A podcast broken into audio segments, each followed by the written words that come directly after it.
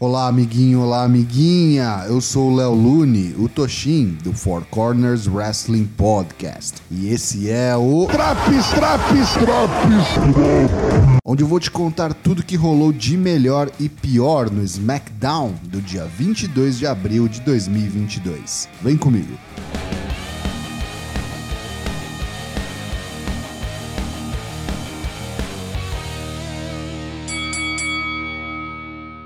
O show começa com Adam Pearce no ringue para conduzir a assinatura de contrato entre Charlotte Flair e Ronda Rousey, que se enfrentam pelo SmackDown Women's Championship em uma I Quit match no WrestleMania Backlash. O contrato ainda não chegou, pois o novo assistente de Adam Pearce, Drew Gulak, atrasou. O coitado chega e diz que está empolgado por essa nova oportunidade e gostaria de mostrar uma apresentação em PowerPoint com as regras para uma I Quit Match. Mas Charlotte o interrompe e manda que ele se cale antes que ela o faça desistir desse novo emprego, antes mesmo de começar. A campeã assina o contrato e diz que, como na WrestleMania, ela sempre encontra uma maneira de vencer. Ronda diz que dessa vez não vai ter putaria com árbitro e vai ficar pequeno para Charlotte. Como toda boa assinatura de contrato na WWE, termina em pancadaria. Flair vira a mesa e pega um candlestick para dar na desafiante, mas Ronda toma a arma da campeã e a põe para correr. Drew Gulak segura Ronda e diz que ela ainda não assinou o contrato. Rousey então assina o contrato enquanto coloca Gulak em uma chave de braço. Adam Pearce só observa.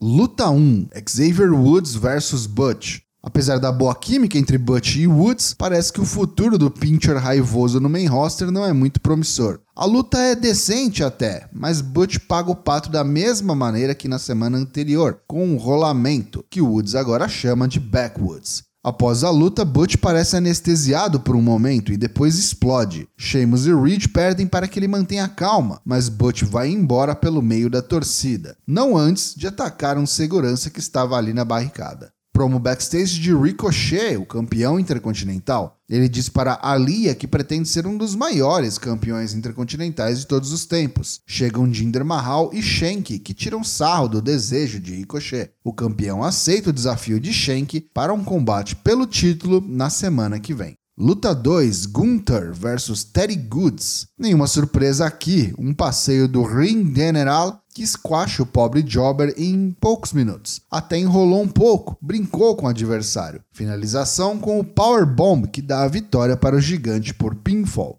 Riddle e Orton conversam nos corredores e chega Drew McIntyre. Riddle tenta pôr panos quentes no passado turbulento entre Randy e Drew. Riddle diz que eles serão Lumberjacks na luta de McIntyre contra Sami Zayn, e Orton diz a Drew que está tudo bem entre eles. Luta 3: Riddle vs Jey Uso. Jay vem com sangue nos olhos querendo vingar a derrota do irmão para Riddle no episódio passado. Muitos strikes nessa luta, festival de chops, chutes e socos. A tensão é palpável e Riddle equilibra a luta, que tem contornos dramáticos depois de um floating bro que Jay dá kick out. Riddle tira uma carta do baralho de seu parceiro Orton e aplica um draping DDT. Jimmy tenta atrapalhar, mas é atacado por Randy, que o joga na mesa dos comentaristas. Riddle tenta um RKO, mas Jay escapa e aplica um belo pop-up neckbreaker, que também para na contagem de dois. Jay vai à terceira corda e manda um Samon Splash, mas Riddle countera levantando os joelhos, atinge o adversário e já emenda em um rolamento para a vitória por pinfall. Duas semanas seguidas de derrotas da Bloodline para Riddle e Roman Reigns, que assistia tudo de seu camarim, não parece nada satisfeito.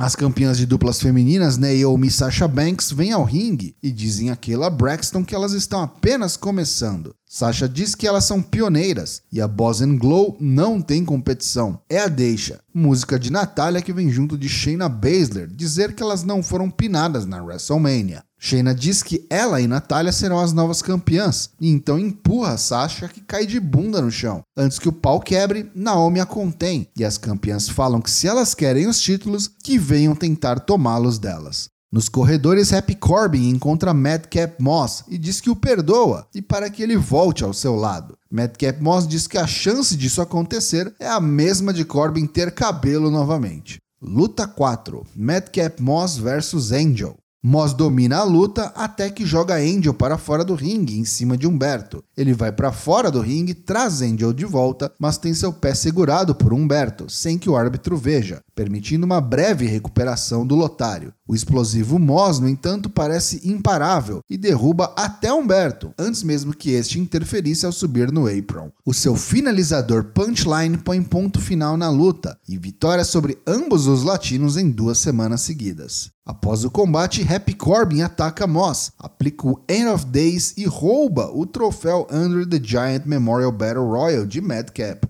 No vestiário, os Usos tentam dar uma justificativa a Roman Reigns sobre suas derrotas. Paul Heyman diz que eles têm um convidado, Sami Zayn, Semi começa dizendo que reconhece Roman e é um grande fã do chefe tribal. Ele diz que ouviu a RK-Bro ouvir coisas muito desrespeitosas sobre a família de Reigns. E veja só, Riddle e Orton serão Lumberjacks na sua luta desta noite. Que coincidência, não? Semi diz que pode ser um aliado muito valioso se eles concordarem em ajudá-lo. Assim que Semi se retira, Roman ordena que os Usos tirem o seu nome da boca dos fofoqueiros de quem Zen falava. Parte 3 da promo package de Lacey Evans. Tocante? Sim. Mais do mesmo? Também. Põe essa mulher para lutar logo aí, ô WWE. Luta 5: Sami Zayn vs Drew McIntyre em uma Lumberjack match. Ao soar do gongo, Sami imediatamente tenta fugir, mas os Lumberjacks trabalham e o colocam de volta no ringue. Drew está adorando isso. Manda uns fortes chops, mas Sami consegue jogá-lo para fora. Parece que ninguém quer briga com o escocês, a não ser por Sheamus e Ridge Holland, que encaram o desafio e depois de uns golpes botam Drew de volta no ringue. McIntyre vai à forra e aplica o castigo que há muito queria em Semi. Este escapa antes do Claymore e sai na frente da RK Bro. Antes que pudessem atacar Semi, os Usos atacam Riddle e Orton e se retiram. De repente, o pau quebra entre os demais Lumberjacks.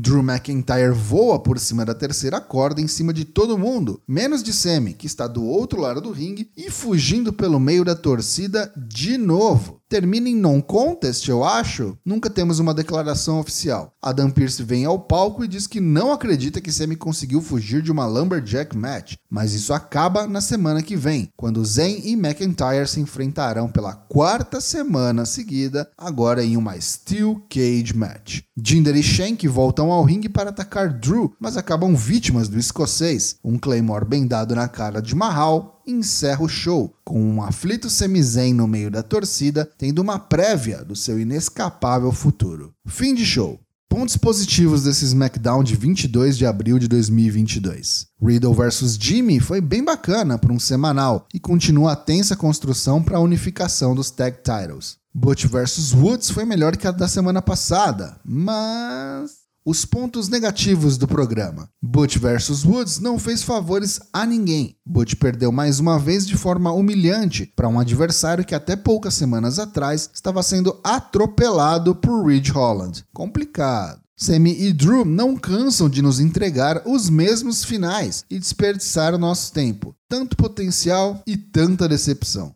Aliás, Roman caindo no papinho de Sami Zayn me pareceu um golpe à inteligência do chefe tribal zero vontade de ver Corbin versus Moss, pelo simples motivo de serem Corbin e Moss. No geral, o programa foi o mesmo da semana passada, muita luta repetida, nenhum desenvolvimento relevante, um fillerzão bolado. Esse SmackDown leva nota 3,5 de 10. E aí, tá curtindo os drops do SmackDown? Não perca também as edições do Raw, NXT 2.0, Dynamite e Rampage. O Four Corners tem lives todas as terças e quintas-feiras, às 20 horas, em twitch.tv barra 4CWP. Te vejo lá!